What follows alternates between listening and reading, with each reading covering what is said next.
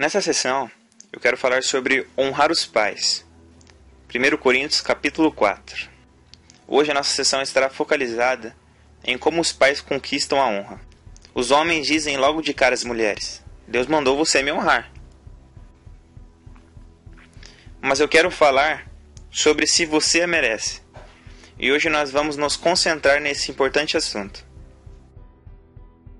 Por favor, escreva isso. Como os pais adquirem a honra. Como os pais merecem a honra. Eu estava olhando uma revista outro dia e eu olhei esse artigo sobre fundamentos. Eu vi essa foto, uma bela foto de uma casa, uma casa fantástica. As janelas eram perfeitas, as portas eram impecáveis. Então, na página seguinte, eles mostraram que a casa não tinha fundamento. Uma casa sem fundamento está condenada. Quando Deus criou a raça humana, Deus estava construindo uma casa. É por isso que Deus não habita em templos feitos por mãos humanas. Porque o seu corpo é o templo. A família humana é o templo. E eu cheguei a essa conclusão. Se você quiser escrever isso, a maior crise do desenvolvimento nacional não é a falta de dinheiro, ou a falta de investimento, ou até mesmo o crime e o desemprego mas os cientistas comportamentais provaram que a maior crise de desenvolvimento de qualquer país é a ausência de pais na nação e no lar. Isso tem sido provado por estudos científicos. Não existe um substituto para o pai. Por favor, escreva isso. Porque nós estamos começando a ver pessoas redefinindo o casamento. Em alguns casos, eles dizem que uma criança pode ter duas mães mas não há nenhum substituto para os pais. Por favor, escreva essas declarações. Número 1. Um, um professor não é um pai. Existem pessoas que vão te ensinar coisas na vida. Não as confunda como sendo um pai. Número 2. Um guardião não é um pai. Você pode ser designado para ficar com alguém, para educá-lo, mas isso não quer dizer que eles podem tomar o lugar do pai. Número 3. Um amigo não é um pai. Você pode ter sido criado por algum amigo ou parente. Eles fizeram coisas boas a você. Mas eles jamais poderão tomar o lugar de pai. A propósito, como você identifica um pai? Eu pensei em trazer essa ilustração porque às vezes você ensina coisas que você não está praticando na sua própria vida. Ah, ali estava o meu filho na câmera há um momento atrás. Ali está ele, um belo rapaz. 1 Coríntios capítulo 4. Por favor, pegue a sua caneta encontre esse versículo e depois assine ele. Porque é aí que eu acho que nós cometemos alguns erros. Nós confundimos um professor com um pai. Ou um guardião com um pai. Mas vamos ler o que a Constituição de Deus fala sobre um pai. 1 Coríntios 4, versículos 15 a 17. Porque ainda que tivesseis 10 mil preceptores em Cristo, algumas traduções dizem professores, não tereis, contudo, muitos pais. Porque eu, pelo Evangelho, vos gerei em Cristo Jesus. Portanto, eu admoesto-vos que sejais meus imitadores. Bem, isso é importante. Quando você vai à escola e você tem um professor, você não precisa imitar o professor. Você simplesmente pega a lição que eles dão a você e volta para casa. Você não quer ser igual ao seu professor. Então, como você identifica um pai? Distingui-lo de um professor, de um guardião ou de um amigo. Aqui está. O pai é a pessoa que diz a você: faça o que eu faço, diga o que eu digo, seja como eu, vista-se como eu, haja como eu, vá onde eu vou.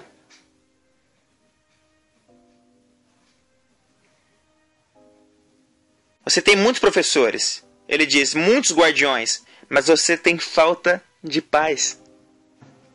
As Bahamas têm uma reputação de deixar outras pessoas educarem os filhos. Especialmente nas Family Islands, nós entregamos nossas crianças para a vovó. Ou alguma madrasta ou padrasta. Ou algum tio ou tia. A Bíblia diz que você pode ter muitos professores, muitos guardiões, mas você ainda precisa do quê? De pai. E um pai não é uma pessoa que ensina você. Qualquer pessoa pode dizer o que não fazer e o que fazer. Mas para eles, passar tempo suficiente com você para que você possa imitá-los. Isso é outra história. Escreva isso. Um pai é aquele que está presente de forma observável e a quem você pode emular. Percebe? Você não pode imitar quem está ausente. Eu posso lhe dizer nesse momento que a maioria dos homens que estão aqui nesse auditório, se você usar essa definição, eles nunca tiveram pai. Ele era aquele cara que acordava e já tinha saído antes de você levantar. Um pai é aquele a quem você pode imitar. Você não pode imitar quem está ausente. Você pode imitar a quem você observa.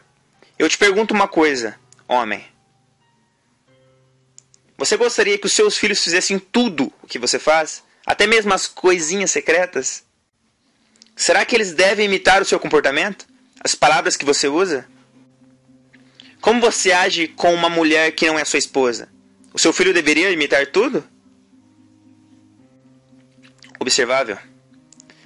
Aqui está o que a Bíblia diz a respeito dos pais. Eu peguei no imperativo divino. Está em Êxodo 20, 12. Diz: Honra o teu pai e a tua mãe, para que se prolongue os teus dias na terra, que o Senhor teu Deus te dá. Então ele diz em Efésios 6, Novo Testamento: Honra o teu pai e a tua mãe, que é o primeiro mandamento com promessa. Para que te vá bem e vivas muito tempo sobre a terra. Na última reunião, eu mencionei que Deus vincula o honrar o teu pai e a tua mãe a ter uma vida longa. Isso não é mágica ou mesmo milagre, é uma realidade social. Se o pai fizer o seu trabalho, não haverá crimes e os filhos não serão mortos. Se os pais fizerem o seu trabalho no seu país, as cadeias ficarão vazias. Deus está vinculando honrar os pais a uma vida longa, o que quer dizer que a taxa de mortalidade num país deve estar relacionada à ausência e à desonra dos pais. Eu pensei que isso, portanto, pode nos levar ao ponto seguinte: por que nós precisamos de pais? Número 1. Um, porque nós precisamos de pais porque Deus vê a paternidade como a solução para todos os problemas humanos, pessoais, sociais e nacionais. Você consegue imaginar isso? Deus diz que todos os nossos males sociais estão ligados à ausência ou o abuso contra pais ou dos pais. Deixe-me ler isso, que pode estar relacionado a uma maldição nacional. Isso é em Malaquias 4,6. Deus diz: Ele converterá o coração dos pais aos filhos, e o coração dos filhos a seus pais, para que eu não venha e fira a terra com maldição. A palavra maldição é a mesma palavra usada quando Jesus falou com a árvore. Lembre-se da figueira? Ele foi até ela para se alimentar e ela deveria estar dando fruto, mas não tinha fruto. E ele simplesmente falou morte para a árvore, e na manhã seguinte a árvore estava morta. Eles chamaram aquilo de uma maldição, Maldição significa que Deus profere palavras que se manifestam, e elas não são positivas. Quando uma nação está aparentemente sob uma maldição, eu acho que nós começamos a sentir isso, a nossa taxa de homicídios este ano em Bahamas já causou ondas de choque e nós estamos apenas na metade do caminho. Na Jamaica, é 10 vezes pior. Em Trinidade e Tobago, eles têm sequestros e homicídios. Quer dizer, pense, qual é o problema? Deus diz que existe um espírito de morte. E a morte está associada a uma maldição sobre a nação. E está relacionado aos pais não estarem com os filhos. E os filhos não retornando a seus pais. Se eu me tornasse primeiro-ministro hoje, o meu primeiro ato que eu escreveria e assinaria seria uma política nacional masculina para o desenvolvimento de todo ser humano masculino. E eu reitero isso. E eu investiria dinheiro nesse programa e encorajaria todos os homens nas Bahamas a serem novamente treinados na função de paz. Eu estabeleceria programas e projetos para ajudar os homens a restaurar o espírito da paternidade, porque uma vez feito isso, então o crime abaixaria para zero. Pode ser que nós estejamos nos concentrando na coisa errada. Olhe para o Salmo 68,5. Você deveria sublinhar esse versículo na sua Bíblia. Ele diz: Pai de órfãos e juiz das viúvas, é Deus na sua santa morada. Mas observe, Deus está descrevendo alguns problemas. Ele é defensor das viúvas. Naqueles dias, as viúvas eram pessoas que realmente não viviam em prosperidade. Ele diz: para aqueles que não estão em prosperidade, para aqueles que têm problemas de pobreza, ele diz que ele os defenderá.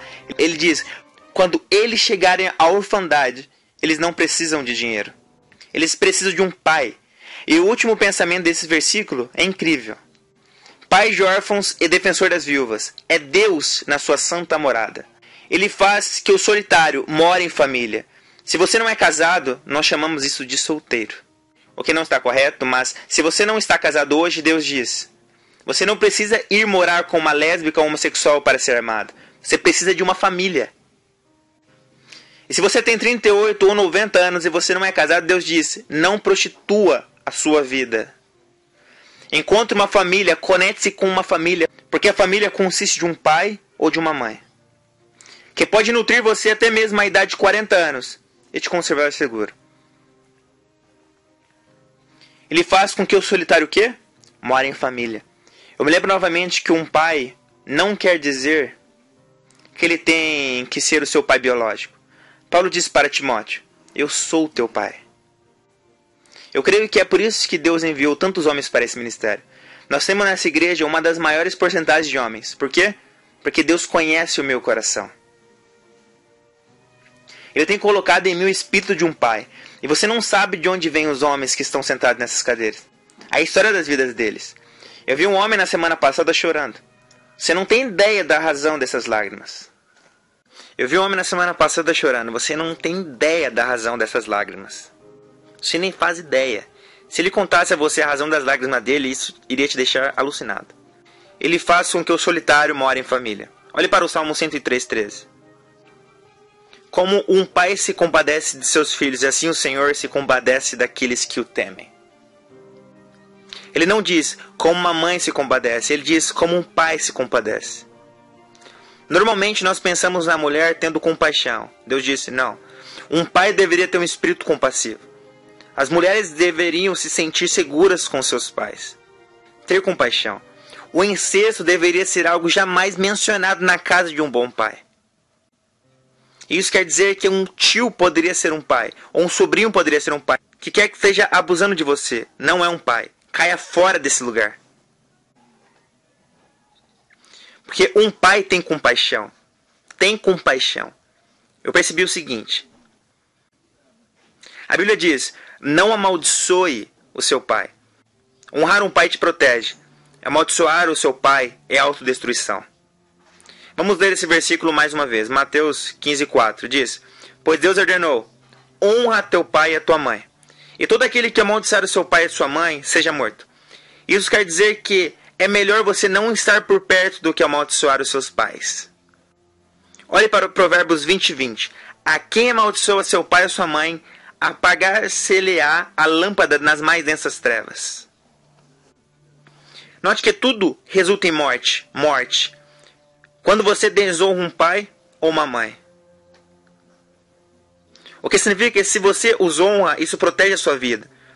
Mas eu acho que a grande pergunta é: honrar a quem? E por que eu deveria honrar essas pessoas? E eles merecem a honra? E como você honra? Isso é muito importante.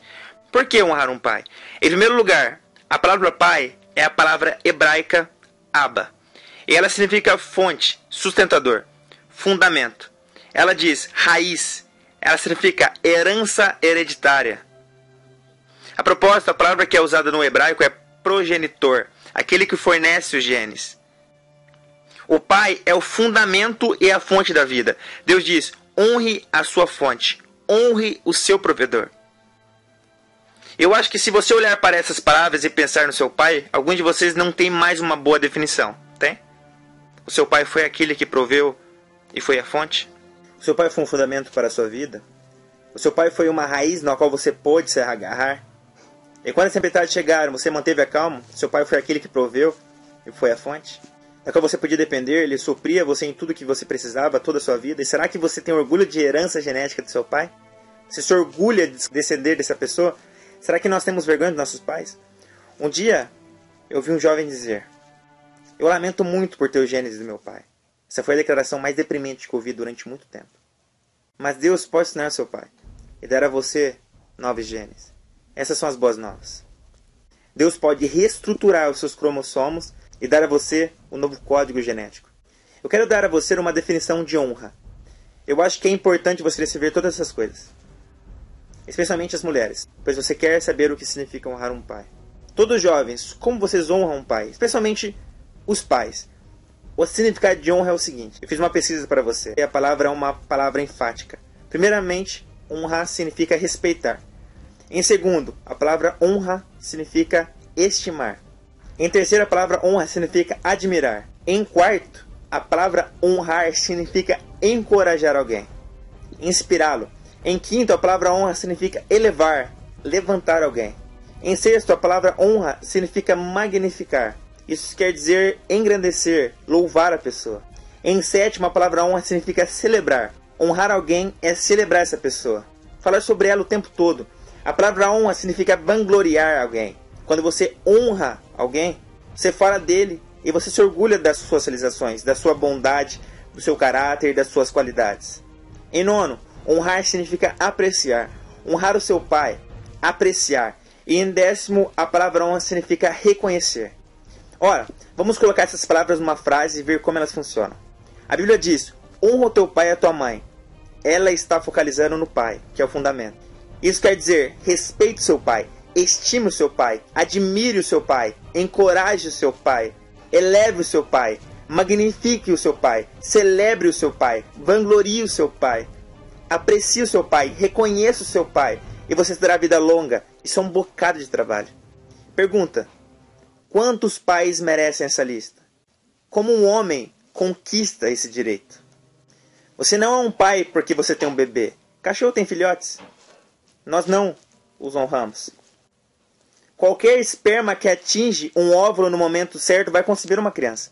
Seja uma barata, um rato, um cachorro ou um homem. Paternidade é diferente da concepção biológica. Pense em você como um pai.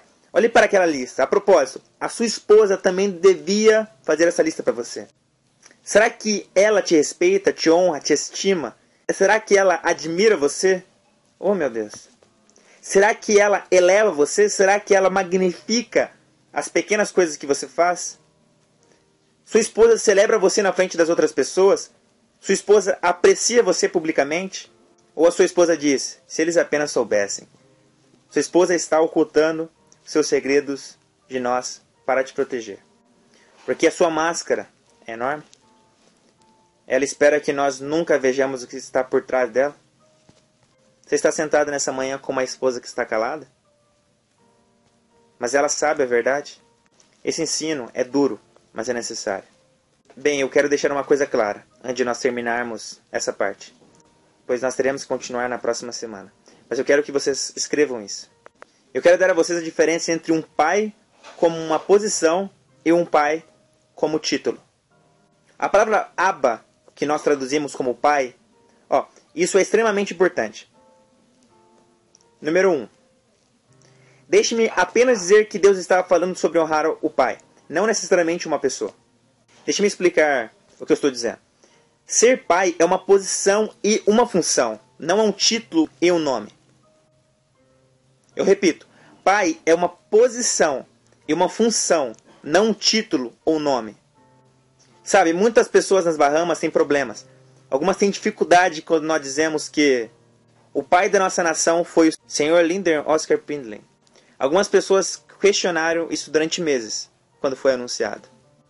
Porque elas não gostavam da pessoa, não gostavam da personalidade, não gostavam daquilo que elas sabiam a respeito da pessoa. Mas pai não é a pessoa, é a posição, é a maneira como ele funciona no nascimento e na origem da criança. Ele deu a vida dele pelas Bahamas. Quer você goste ou não, é verdade. Ele sacrificou a família dele por amor da sua família. Eu acho que a minha pergunta para os homens seria: Você está funcionando? Sabe, nós adoramos andar assim. Eu, eu, eu sou o pai. Eu estou tentando dizer novamente a você: não. Você deve buscar a posição e a função. Você está funcionando? Esse é o meu filho. Verdade? Esse é o filhote do meu cachorro. Você está funcionando? Esse é o meu filho. Você está funcionando como um pai? Não é um título. A propósito, aba é a descrição de uma função. Quando algo sai de você, você supostamente deve ser a fonte disso e deve sustentar isso. Isso identifica você como pai. Quem quer que dê origem a você, sustente você, protege você, preserva você, guia você, é um exemplo para você a quem você pode imitar, esse é o seu verdadeiro pai. Às vezes o seu pai não é a pessoa que está na casa, porque eles não sabem como estar lá. Eles não assumem a função. Número 2. A posição e a função devem ser honradas. Se o pai, seja lá quem for, está funcionando, você honra aquela posição. Sabe, nesse momento o nosso primeiro-ministro está funcionando como o pai da nossa nação. Então não importa qual seja a sua política, você pode ser que pessoalmente você não goste dessa pessoa. Mas você deve honrar a posição de primeiro-ministro. Você deve respeitá-la. Você deve estimá-la. Por quê? Se você deprecia a posição, você destrói o poder e a autoridade da posição. Eu acho que é importante observar isso. A posição nunca passa, as pessoas passam. Então você respeita a posição. Número 3. Os pais devem merecer o direito de serem respeitados na terra. Isso significa que existe algo que eles devem fazer. É uma posição que eles devem sustentar. Eu diria que a posição é você estar presente, você ter acesso ou ser acessível. Eles podem encontrar você se eles precisarem de ajuda, opinião ou conselho. Eles são acessíveis a você, então você deve funcionar como uma fonte. De uma forma geral, as pessoas nessa sala não tiveram um pai como esse. É por isso que Deus quer que nós ensinemos isso. Para nós trazer de volta o nosso bom senso. Número 4. Honrar os pais implica que os pais podem ser desonrados. Sabe, se Deus dá uma ordem para fazer alguma coisa, isso também quer dizer que aquilo pode não ser feito. Estou certo? Se Deus diz não minta, isso quer dizer que você realmente pode dizer a verdade. E se Deus diz, fale a verdade, isso também quer dizer que na verdade você pode mentir. Se Deus diz, honre seus pais, isso também quer dizer que pode haver uma possibilidade de que você não esteja honrando, o que significa que ele deve fazer alguma coisa para merecer a desonra. Você não deve ser honrado apenas porque simplesmente aconteceu de você fornecer o esperma. Você deve ser honrado porque funciona e merece o direito. Você está cumprindo os deveres de pai. Você não precisa ser a pessoa biológica, contando que você tenha a posição e você esteja funcionando. Deus disse que você é o pai. Você conheceu Abraão como pai de toda uma nação. Ele é chamado de o pai da nação, porque ele funciona como a fonte. Ele gerou aquele menino, Isaac, que gerou Jacó, que gerou os doze filhos de Jacó, que geraram a nação de Israel. Em outras palavras, a partir de um homem ele sustentou, ele colocou aquele menino, ele o ensinou. Ele o treinou, ele o mentoreou e o fez um crente de Jeová exatamente como ele. Então ele teve dois filhos. Ele o ensinou assim como seu pai o ensinou. E ele disse: Eu acredito no Deus do meu pai. É por isso que ele é o pai das nações, não por causa da biologia, por causa da funcionalidade. Eu desafio homens atualmente a merecer a honra. Faça por merecê-la. Eu quero encerrar falando sobre o modelo do pai. Você sabe, escreva isso. Isso é muito importante para os homens. Nós temos uma enorme crise, rapazes. Eu quero que vocês concordem comigo sobre isso. A maior crise para os homens é a ausência de pais que sejam modelos. Eu não estou certo? Ei, rapazes, é o seguinte: nós não conseguimos encontrar modelos de bons pais. Há umas duas semanas atrás nós enterramos o seu pai. Todo mundo chamava de papai. Sabe por quê? Ele é o homem mais firme que eu conheço. Ele está por aqui há mil anos. Quando eu era um bebê, eu o conhecia. Em South Street. Eles viviam bem na nossa frente. Na McQuay Street. Bem na nossa frente. E desde criança eu conheci esse homem. E ele sempre foi um homem constante trabalhador. Que idade ele tinha quando ele morreu? 86? Ele faria 87 anos nesse mês. No dia dos pais. Sabe, ele estava sempre presente. Estou certo? Uma coisa você diz sobre ele: ele se fazia presente, e quando se tornou membro dessa igreja, ele era um dos membros dessa igreja mais velho. Ele era apenas um rapazinho quando se tornou membro. E ele vinha a todas as reuniões que ele podia. Alguns outros rapazinhos vinham de vez em quando. Mas aquele velho homem dava um jeito de vir, ele queria estar aqui em todo culto, ele era um pai. É difícil encontrar homens que sejam modelos. A maioria dos homens nessa sala não querem ser como seus pais. Você não quer. Na verdade, alguns de vocês desejam que ele não fosse seu pai. Bem, você não está sozinho. Você vê isso através de toda a Bíblia. É por isso que, que dá paz a você. Ele te dá muitos professores. Alguns pais só querem te ensinar o dia a dia. Garoto, como vai a escola? Pai, eu não vejo você. Como você pode me ensinar? Eu não te vejo. Você quer ser um professor, mas você não é um pai. Você fez o dever de casa? Pai, me ajuda com o dever de casa. Duas instruções diferentes, não é? Professor. Faça o seu dever de casa. Pai. Vamos fazer o seu dever de casa, filho. É isso que está faltando aos filhos. Eles não precisam de mais professores. Eles têm professores o dia todo. Quando eles vêm, eles precisam de um pai. Um pai provê, ele supre, ele encoraja, ele abraça, ele tem compaixão. Sabe quem mais sofre nesse cenário? São as mulheres. Porque uma mulher não pode dizer a um bom homem se ele nunca foi um bom pai. O acesso dela ao homem é deficiente, porque o modelo não estava presente. Então o homem não sabe como o modelo de um bom pai se parece, porque o modelo não estava presente. Entenda uma coisa: um homem nunca pode dar aquilo que ele nunca teve. É aqui que começam os problemas dos relacionamentos.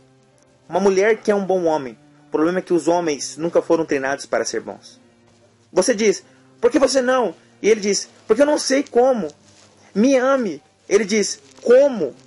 Ela diz, apenas me ame. Ele diz, como? Eu vi meu pai bater na minha mãe por 30 anos. Como é que eu mudo isso? Ele nunca segurou as mãos da minha mãe na presença dos filhos. Eu nunca vi meu pai beijar a minha mãe. Você quer que eu beije você? Você está louca? Eu te beijei no casamento, isso basta. Em outras palavras, o cara não sabe não tinha nenhum modelo. E aí você acha que os homens são frios. Eles foram treinados para serem frios. Eles tiveram uma experiência fria. Você não fala comigo. Ora, o meu pai nunca falou com a minha mãe. Eu não sei como é isso. E aqui está você. Você quer que ele fale com você. E o cara diz: Eu não sei o que dizer. O meu pai me disse que eu devo ser o tipo fortão e calado. O homem deve ser calado e fortão. A sua força está no seu silêncio. Esse é o conselho mais imbecil da Terra, mas os homens aprendem isso através dos modelos errados. Os homens ensinam esse tipo de coisa. Se ela cantar de galo, pau nela. E seu pai vai te ensinar isso. Filho, quando você casar, você tem que segurar ela no cabestro. O que ele quer dizer com isso? Ele está ensinando ele a bater numa mulher. Então ela diz: Me ame. Ele responde: Eu não posso. Eu não tenho modelos. Senhores, se vocês são casados, eu quero que você se empenhe a não ser como seus pais. Como tratar a sua esposa na igreja? Coloque o seu braço ao redor da cadeira. Eu quero dizer, obrigue-se a isso. Segure a mão dela quando você andar para o estacionamento. Segure a mão dela, mulher. Segura minha mão. Por quê? Porque você quer quebrar a maldição daquele espírito frio. Beije a sua mulher em público na frente da sua antiga namorada. Beije assim. Porque você tem que quebrar esse espírito que seu pai colocou sobre você. A Bíblia diz: os pecados dos pais caem sobre a terceira, quarta e quinta geração. Homens frios são produzidos por homens frios. Então eles casam com uma mulher cálida. Você não é cafona se você abraça sua esposa. Você não é cafona se você segura as mãos dela. Ela está cozinhando e você dá uma palmadinha. Oi, baby. Você faz a semana dela. Ela vai ficar sem ação até você dizer: Eu não quero sexo, eu apenas amo a sua forma. Os homens não podem dar o que eles nunca receberam. A propósito, nosso próprio tópico é importante. Nós exigimos dos homens o que eles não podem dar. E essa é a parte mais difícil das mulheres. Vocês continuam dizendo aos homens: fale comigo, vamos apenas conversar. E os rapazes sobre o quê? Apenas passe essa noite comigo. E vamos fazer o quê? Vamos dar uma corrida? Por quê? Vamos sair para jantar? Custa muito dinheiro. Quer dizer, o cara é. Na cabeça dele são somente problemas. E aí ela basicamente percebe que esse casamento se resume a comer na mesa durante 20 minutos. Sexo na cama durante 2 minutos. É. Ele vai dormir. E pela manhã ele pergunta: Você pagou a conta de luz? É isso aí, o casamento é simplesmente isso. Isso é casamento. Ter alguma experiência no sexo? Porque eles não têm nenhum treinamento em como ser paternal com a esposa. É, é por isso que você sofre. Algumas mulheres aqui você é estranha e descasada porque você ainda está procurando por esse pai. Porque essa lista moral, essa pessoa que possa tratar você com honra. Eles são difíceis de encontrados. O meu pai sempre beijava minha mãe na mesa, sempre abraçava ela. Ele estava sempre segurando a mão dela, sempre fazia café da manhã para ela. Será que nós crescemos vendo essas coisas? Ele enchia a banheira para ela. E agora eu estou fazendo o mesmo por essa mulher que vocês veem bem aqui. Meu pai era um modelo. Ele não era um estranho. Ele nos abraçava e nos beijava. E o meu filho pode dizer a vocês: eu ainda abraço ele e ele me abraça. Por quê? Porque pais, a Bíblia diz, Jesus diz: o meu pai me ama. Ele diz: o meu pai me ama. Como eu posso ter a certeza, assim como Cristo disse: o meu pai me ama. A maioria dos homens não sabe se o pai o ama. Nunca foram abraçados pelo seu pai. Nunca foram beijados. Oh meu Deus! E a Bíblia diz: Beije o filho. Para que o pai se regozije. Está falando de Jesus Cristo. Beije Jesus? Sim. Um beijo é uma expressão de amor por alguém. É duro para os homens. Escreva isso. O que você faria se o seu pai terreno falhasse? Eu acho que nós vamos tratar disso na próxima semana. Não perca a reunião. O que você faria o quê? Eu não consigo te ouvir. Se o seu pai terreno falhasse. Você não está anotando a tela? Se você notou, eu te dei uma definição. Você pode sentar aqui agora e descobrir ou não se ele foi seu verdadeiro pai. Ele forneceu esperma, mas ele não me deu paternidade. E isso serve para os homens e as mulheres. Bem, Jesus disse o seguinte: é uma solução. Ele diz: se o seu pai terreno não foi um bom pai, todavia seja perfeito, como é perfeito seu Pai Celestial. Ele é perfeito. Você tem um modelo.